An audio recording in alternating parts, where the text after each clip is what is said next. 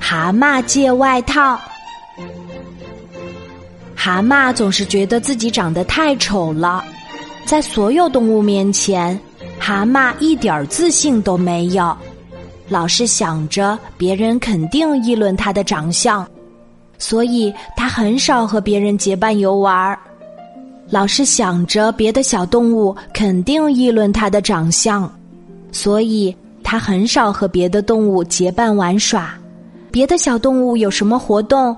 也很少会邀请蛤蟆，因为大家总觉得是蛤蟆不愿意和大家交朋友。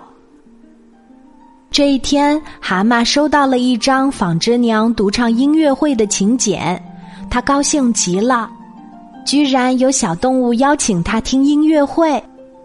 他对着镜子打扮起来，先用墨镜把红眼睛遮住，涂上口红。只是布满了疙瘩的外套十分丑陋，无法遮掩。蛤蟆想了想，就把外套脱了，向青蛙借了件外套穿上。乘着皎洁的月色，高兴的赴约。草丛里的毒蛇看见了蛤蟆，以为是怪物，靠近细看，原来是穿着青蛙衣的蛤蟆。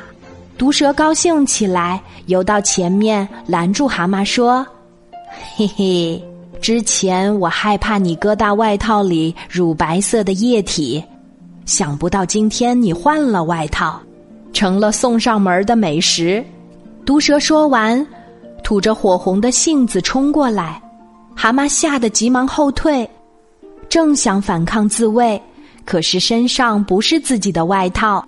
脑门的乳浆射不出来，蛤蟆着急了。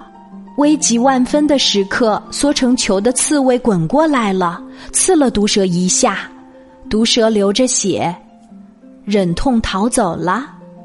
刺猬站起来，对吓得发抖的蛤蟆说：“蛤蟆兄弟，放心吧，毒蛇被我赶跑了。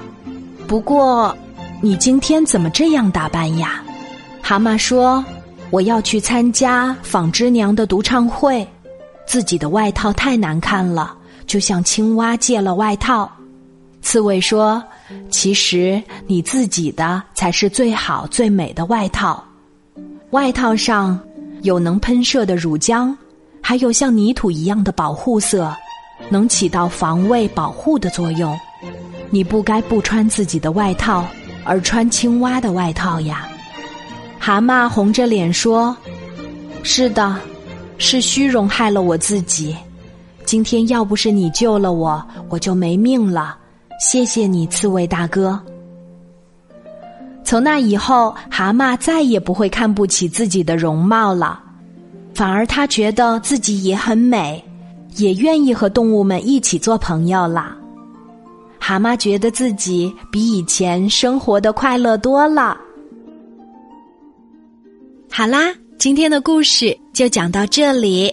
我是你的好朋友晚安妈妈，小宝贝，睡吧，晚安。